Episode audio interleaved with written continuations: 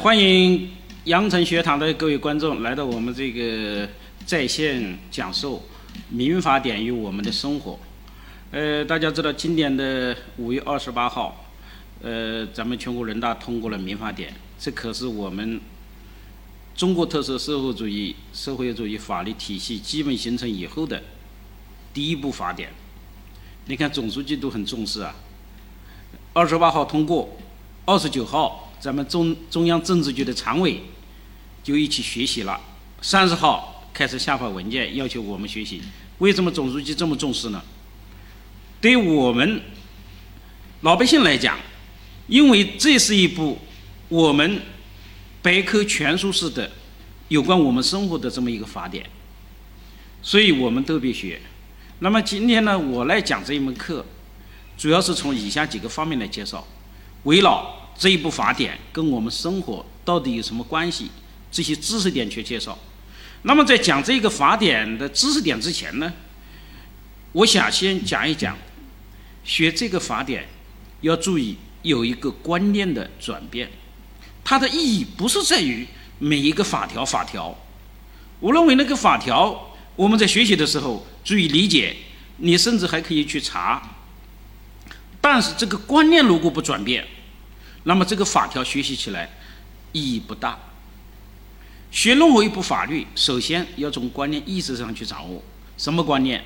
那你看法条的这个，咱们这个呃法条的第一句话，也就是第一条，这也实际上也是把我们这一部法典的价值给写出来了。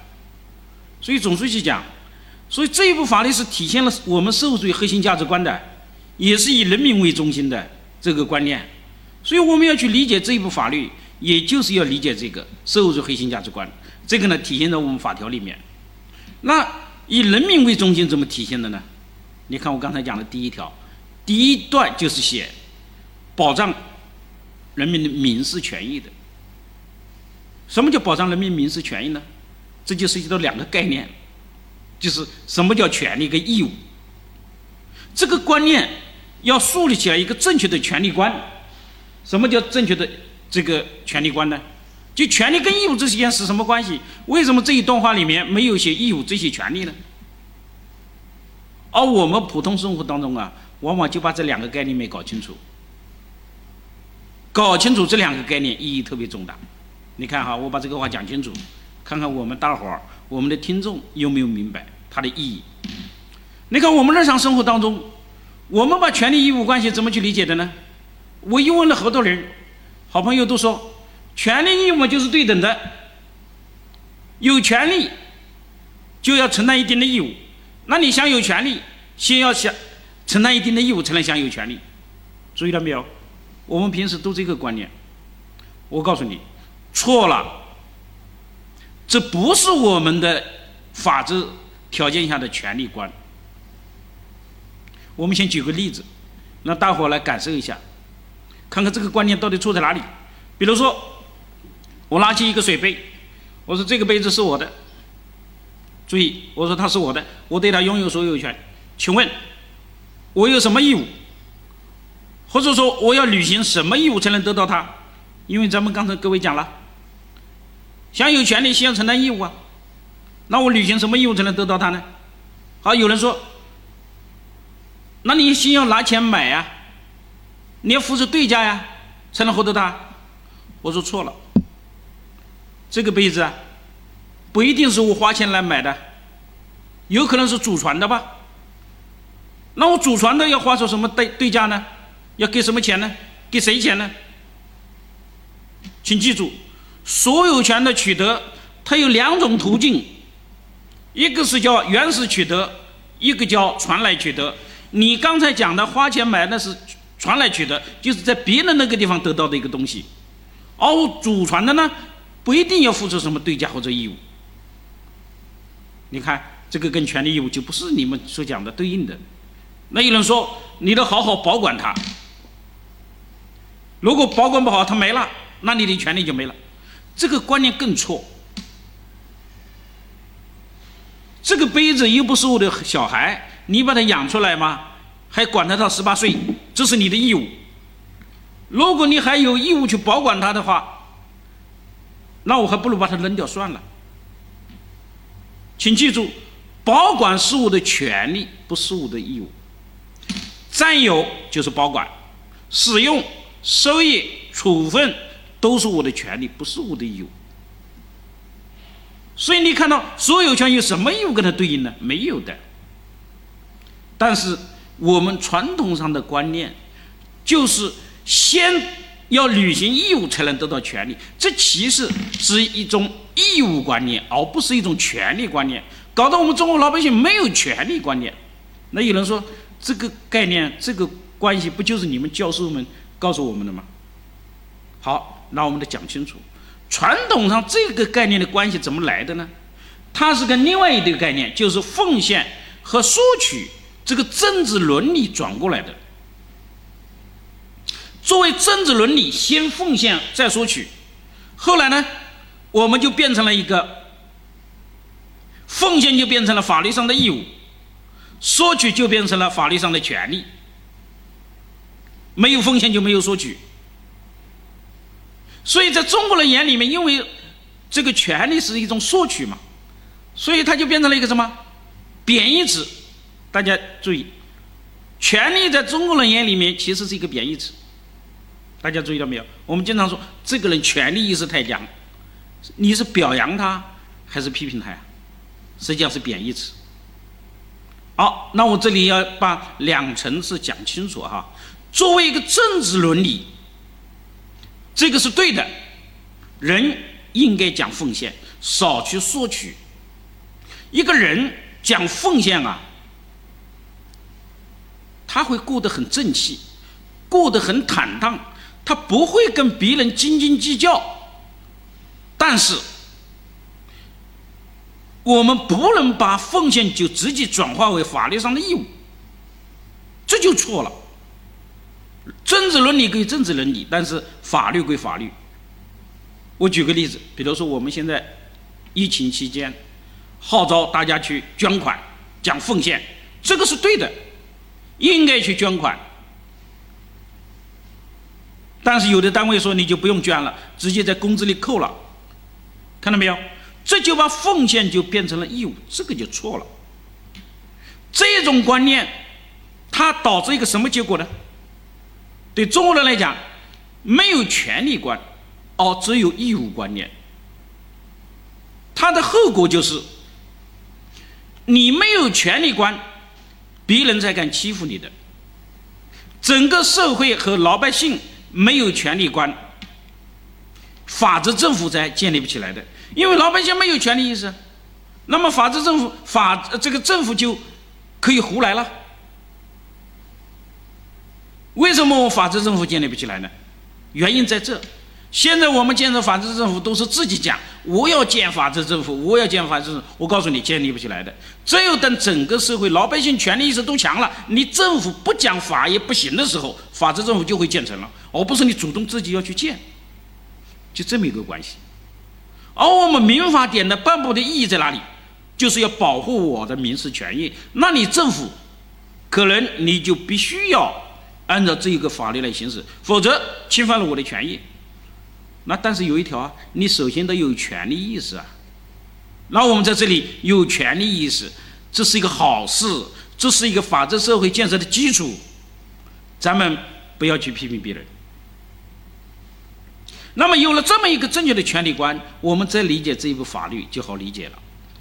我把这一部法律分为八个方面的。这这是要点，就是关于这个总则，关于这个各个编，总共七编，然后我们再加上刚才的那个呃权利权利观念八个知识点。第一个在总则编呢，我觉得要掌握这么几个知识点。第一，就是关于一个自然人，因为这个法律啊跟我们密切相关，从我们出生到我们的死亡，这一部法律都在规范我们。你看民法典怎么写？我们作为一个人，什么叫出生？他说以医生出具的证明、出生证那个登记为准。这就告诉我们什么叫出生？因为出生的意义在哪里呢？一出生你就享有相应的权利能力。那么这里面有个知识点是什么呢？你出生以后才有权利能力，那胎儿呢？我们传统上对胎儿并没有把它当成一个完整的，作为一个权利能力人去看待，而是保留他的份额。那么这一次民法典他明确写了，胎儿享有继承权，什么意思？就是你还没有出生，你就享有了继承权。根据这个民法典十六条的规定，他告诉我们说呢，一个胎儿在他妈妈肚子里面，如果他的被继承人，也就是他的父亲去世的话，他虽然还没有出生，但是他跟已经出生的那些子女享有同等的继承权，具有这种民事权利能力。但是一个问题来了。如果他出生的时候，假如是死的呢？他有两种情况，一个是活的，一个是死的。一出生和死的，那这个法律也规定，就是你民事权利支持不存在，而且是这个权，这个你继承了这个财产仍然是归原来的被继承人的，所以要重新分配。比如说他的母亲啊，他的哥哥姐姐啊，那么重新分配。但是如果他出生的时候是活的，当然归他，但是也有这种情况呀。他一出生的时候，一看到有这么多财产等着他，一高兴死了，哪怕就一秒钟，请记住，哪怕是一秒钟，这个财产怎么办？仍然是他的财产，仍然是他自己的财产。他死了以后，这个财产由他的继承人来继承。而不是由原来他父亲的继承人来继承，这就是活的跟死的之间的一个差别，这是第一个知识点。第二个知识点就是关于自然人的这种行为能力，也就是你出生以后享有权利能力，但是你的权利能力就是行为能力，你能不能做某种行为？我们法律有这么几个规定：十八周岁以上。精神正常的享有完全民事行为能力。八岁到十八岁之间是限制民事行为能力。什么叫限制民事行为能力？就是跟你的精神状态、跟你的辨别能力相适应的那个事情，你可以做。如果超出了你的判断能力，你就不能做。而八岁以下呢？八周岁以下，你的所有的行为。都必须要经过你的监护人的同意，所以这几个年龄阶段区别就很有意义，啊，很有意义。所以每年大学生入学的时候，我来进行入学教育，我想首先问他们：你们过了十八岁没有？过了。那我说你们精神正常吗？正常。好，那我说你们是具有完全的民事行为能力的人，你对自己的行为要承担后果的。你不能老是说这是我的爸爸妈妈教我的，我的妈我的老师教我的，不行的，这是你自己的行为要承担的。那么这里面有一个知识点，就是八周岁的孩子他能干什么？这里面讲了，八周岁以上的未成年人为限制民事行为能力，他实施的行为有其法定代理人或者是追认同意，追认同意，但是他有个自己能独立行使的，就是。实施存活利益的民事行为，也就是赠与别人赠因赠送给他的钱，他是存活利益的，不需要付出对价，那么他是可以是有效的，或者与他的年龄、智力相适应的行为，比如说我八周岁的一个小孩拿一块钱去买个糖，你不能说总的爸爸妈妈同意吧？可以的，啊，可以的，但是八周岁的小孩他如果上网。进行赌博、打游戏、刷卡，把自己父母的钱花掉了，这个就不可以了，不可以。所以它的意义在这个地方，啊，在这个地方。那么刚才讲的十八周岁以上他成年了，是不是说他什么事都可以做呢？一般来讲，超过了十八周岁，他是成年人，只要智力正常，什么事都可以做，他要承担责任。但是有一条，如果年龄到了，但是在精神状态上面不能辨别自己行为能力的人，他也是限制民事行为能力的，他的行为也要经过法定代理人的同意或者追认。同样，实施存活利益的行为或者与智力、精神状况相适应的行为，它是可以的。什么意思呢？一个成年人精神不有精神病，那在发病期间造成的伤害，那么他的可能他的这个监护人要承担责任的，是吧？精神状态不好，去跟人家做某种民事行为，那么你可能要经过法定代理人同意的，啊，同意的。所以跟自己辨别，如果精神状态好的时候，当然是有效的，但是发病期间，可能。他就不能独立的做出某个民事行为，所以这个就是作为这个第三个知识点。那么这个这一次的民法典呢，也有一个新的规定，就是他把基层群众自治组织法人作为一个特别法人，这个呢跟我们生活可能稍微相关一点，但是在农村我们就特别感受到这一点，什么呢？因为在农村呢，很多的村民往往就是要跟这个基层群众自治组织他去打交道，对吧？哦，基层群众自治组织本来呢，它是一个政治性的概念。那么，为了进行民事活动，那怎么办呢？我们就给他赋予一个民事活动，成立了一个叫这个集体经济组织这么一个概念，就赋予他从事经济组织的这么一个职能，变成了这么一个法人，以便于他进行民事活动。啊，民把原来政治的概念转化为一个民事的活动。啊，民事的活动，像村委会啊、居委会啊，也就是两委啊，两委，它可以成为法人，所以这个呢也是一个新的知识点，是吧？在我们广州啊、广东省这个珠三角有很多的这样的农村的集体经济组织，是吧？它可以制定章程，啊，呃，可以成为自己的成自己成为一个独立的法人，从事经济活动，啊，这可以的。那么第五个知识点，因为这一部法典啊是在互联网时代下制定的，互联网时代，那么互联网就会涉及到什么呢？互联网上的信息的保护，还有去在互联网上的一些活动财产，你比如说打游戏那个游戏币，它到底是什么财产？怎么保护？那么这个法典也有保，也提到了，他说，自然人的个人的信息受法律是保护的。任何组织和个人需要获得他人的信息的，应当依法取得，并确保信息安全，不得收呃非法的收集、使用、加工、传输他人的信息，不得非法买卖。我最近在江苏就遇到这么一个案例，是吧？他这个通过一些网络琢磨把别人的信息获得来，而且数额特别巨大，啊，他自己讲的，嗯，卖的信息大概就卖了二十多万，你想想他要卖多少的信息？啊，而我们现在在网上受到诈骗，往往就是通过这种途径把个人的信息被泄露出去的。所以这一条，它对规范通过互联网上的这种个人信息的收集起到了关键的作用。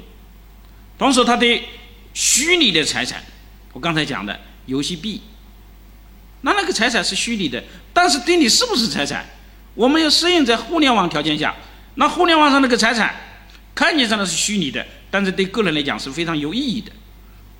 那么这一则法律呢，也把它纳入到保护的范围，承认它作为一个财产性的利益、权利来保护的，啊，保护的。好，那么第六个知识点就是所谓的见义勇为呀，因为我们大家知道这个见义勇为啊，现在这个做好多公益活动，往往被赖上了，或者说做了见义勇为，反而呢。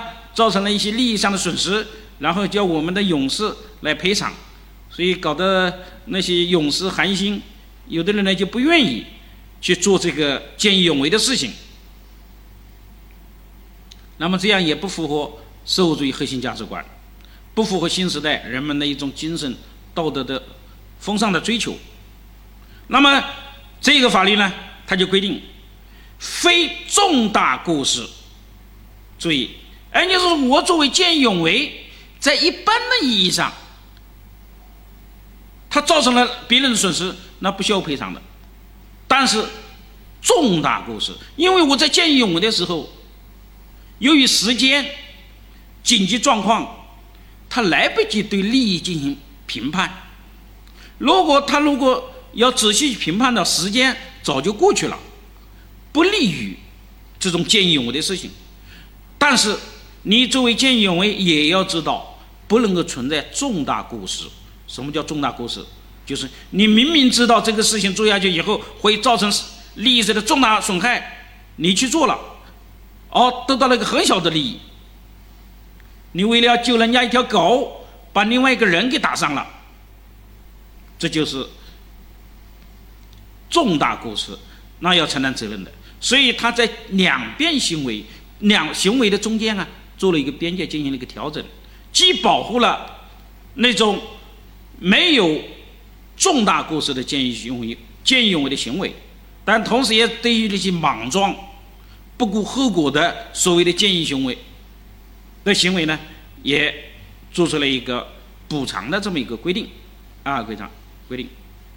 那么，因为自愿实施紧急救助造成受助人损害的，救助人不承担民事责任啊，这个就是这么一个知识点。好，第六个，呃，第七个。就是诉讼时效延长至三年。什么叫诉讼时效呢？通俗点来讲，就是你借给人家钱，约定年底还，但是到了年底你也没有跟人要钱，或者你压根就忘了，你没有去主张你的权利。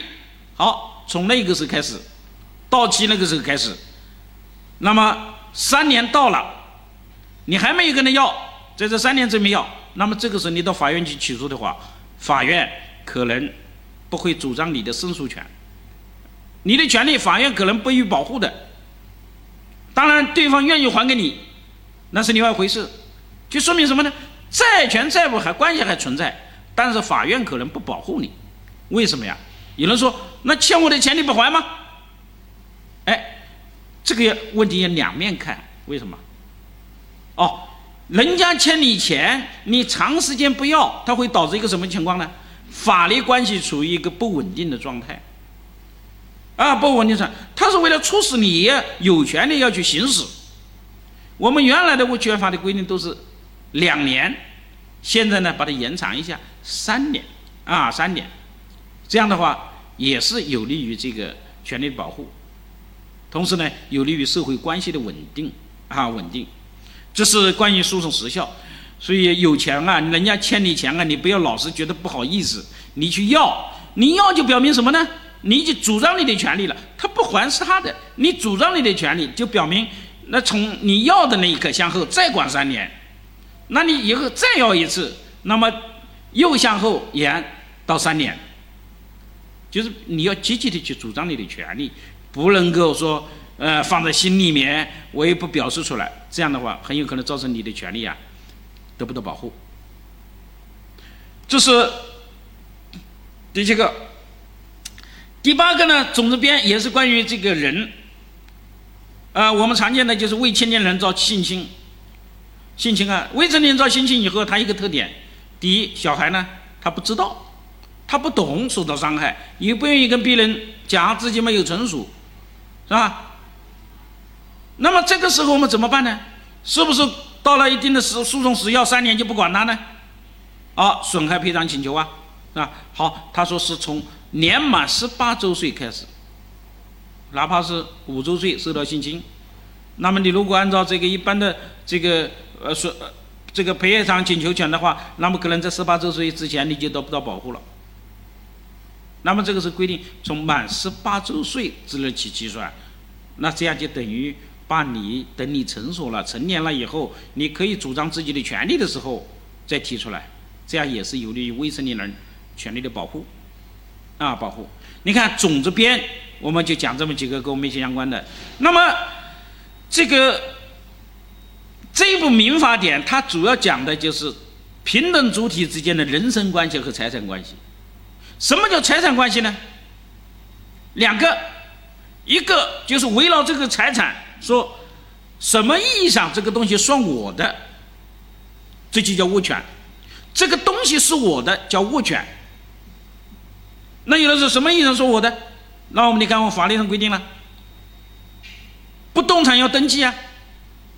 那动产呢，交付啊，啊，交付啊，对吧？这就在这个意义上说我的。那么第二个财产权呢，是一种债权，就是是我的东西，但是它要流通才能有价值啊。那怎么流通呢？就是要通过买卖。所以这个我们法律讲了物权和债权。那么第二，这个第二边呢，就是讲了这个物权边。物权边有几个这么几个知识点，我们讲一讲啊，讲一讲。第一个呢，这个物权边里面设计了一个，新设了一个天赋制度。什么叫天赋？什么叫天赋？简单的来讲，就是你在别人的那个物上面添加了一些东西，而那个东西呢，还不能随便的拆下来，拆下来以后就会损坏原来那个物的价值。最常见的就是我们去租人家一套房子，大家知道，我们租人家的房子不是租一个两月，如果租好几年，很有可能就给人家房子要装修一下。装修了别人的房子，你在别人的房子进行装修啊？那你装修是不是呃，你租房时间到了以后就把装修材料拆下来自己带走呢？我们一般都不主张这样的，因为拆下来以后会导致房子什么价值的受损。那么我装修了以后，这个这个装修的这个财产怎么办？这就叫天赋啊，天赋。就是不同所有人的物结合在一起，从而形成不可分离。什么叫不可分离？就是一分离以后啊，它就会导致价值降低。那么民法典规定的加工，对吧？你把别人的一个东西拿过来，自己再来加工，加工以后形成了一个产品，那这个产品实际上有你自己的东西在里面。还有混合两个东西放在一起，哎，它变成了新的一个东西。复合，哎，就是我刚才讲的装修，就是典型的，啊，典型的。那么民法典这么规定，因加工、复合、混合而产生的物的归属有约定的，按照约定。所以咱们在签这个购房、这个租房合同啊，租房合同最好能有约定。哦，房子你允许装修，那装修谁出钱？将来以后归谁？那么你损害了以后怎么办？最好有约定，没有约定。或者约定不明的怎么办？依照法律的规定，一般来讲法律没有太多的规定。那么法律没有规定怎么办呢？我刚才讲了一般的法律不有不会有这么细的规定，没有规定，按照充分发挥物的效用及保护无过错当事人的原则来确定。哦，那这个物物啊，你不能随便拆。你比如说这个装修的东西不要去拆，那不拆了以后怎么办？大家都没有过错啊，大家都没过错。啊，你装修的人，呃，这个房子的主人都没有过错，那怎么办？那么因一方当事人的过错和确定物的归属，确定物的归属哦，那你房子转交给房主的时候，那你这个呃天府的那个呃这个装修的一同转给别人，那你这个是应当给予补偿和赔偿嘛？啊，赔偿嘛？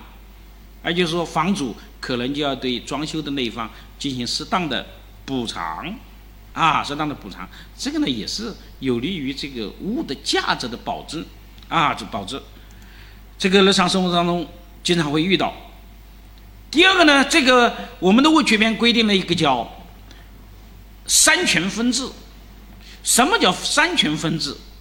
对吧？这个在农村呢就遇到常见的。我们知道农村那个土地啊归谁啊？农村的土地所有权是归集体的，那么集体的那农民享有的叫什么？承包权嘛，承包权，这叫两权了。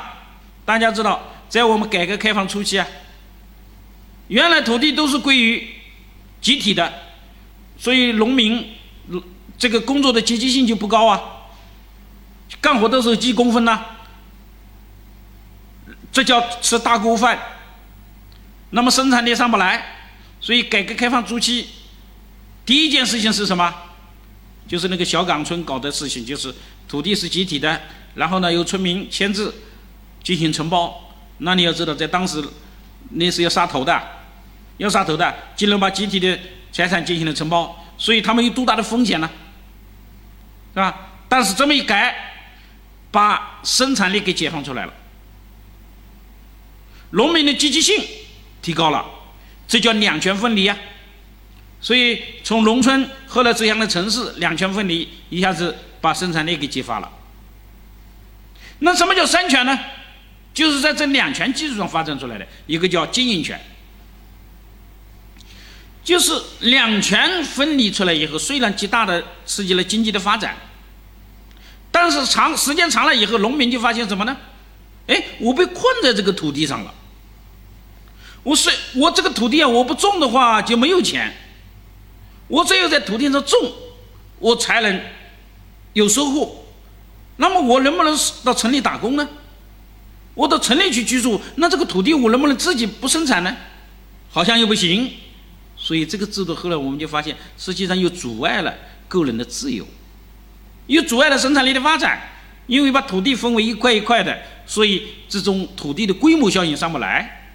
那怎么办呢？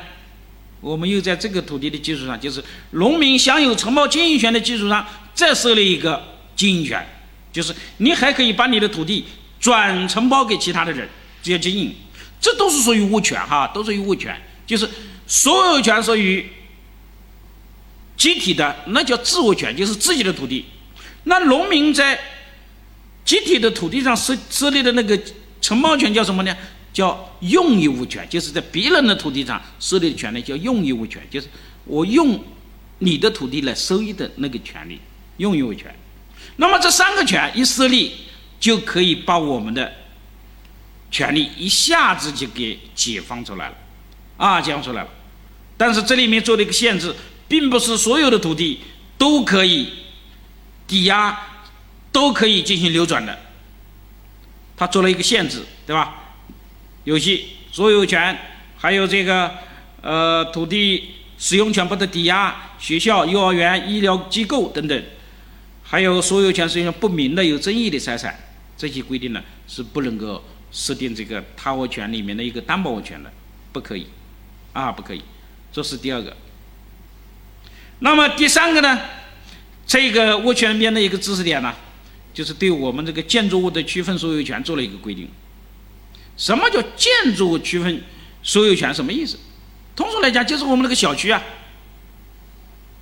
那个小区啊，小区的那个公共用地，车库归谁的？绿地归谁的？如果搞不清楚的话，我们还以为都是属于开发商的，都是属于开发商的。那么这里面得搞清楚，属于谁的？如果在开发的时候，他已经进行了规划开发，那是归开发方；如果没有预定的，剩下来的都是属于一组的，由一组委员会集体来行使权利的。所以，包括那个车库啊，我们的首先搞清楚属于谁的，啊。如果开发的时候直接进了规划，那就是规划车库，或者说就是有开发商的，那属于开发商的，那你。这个不属于他的收益，不属于你这个呃业主的。那剩下来的没有规划的，那那个绿地啊，那个车库，剩下来的全是我们业主的。那业主怎么行使权利呢？就是业主大会了，业主委员会了，由业主共同决定。那么这就涉及到一个投票的问题，有多少人同意啊？多少人投票结果同意啊？啊，这里面规定了几个数字。有三分之二，有四分之三，还有一半。对于不同的事项，它有不同的规定，啊，不同的规定。所以这个呢，我们这个法条规定的很细了，啊，细很细。呃，第第四个，这个物权呢也规定了一个关于建设用地、住宅建设用地使用权的问题。什么叫建设住宅？呃，这个住宅建设用地的使用权的问题，大家知道啊？我们国家的土地都是要么属于国家的，要么属于集体的。我们买房子，实际上你买的是房子和那个一块土地的使用权，那个土地属于国家的呀。那你使用是有期限的嘛？我们知道，一般的住宅商品，一般的商品住宅你是七十年嘛？那么建设用地那是五十年呢？那七十年到了怎么办？是不是说房子就推倒了，土地收归国家，重建？对吧？原来我们在讨论过，有人就说可以这样啊。而且在江浙，尤其是浙江那一带，已经开始有了这么一个年限的规定了。他因为快到这，快到七十年了，很多地方就等着了，怎么办？好，我们二零一五年的民法总则呢，做出了一个规定，啊，当时做出规定就是，住宅建设用地使用权到期以后自动续期，什么意思呢？哦，到了七十年，那么自动续期还可以延长，但是当时没有规定。怎么自动续期？要不要钱？是免费吗？还是怎么弄？当时没有做这个规定。这次民法典做了一个规定，就是到了七十年，你还要住在这个地方，房子还挺好，那么就继续使用。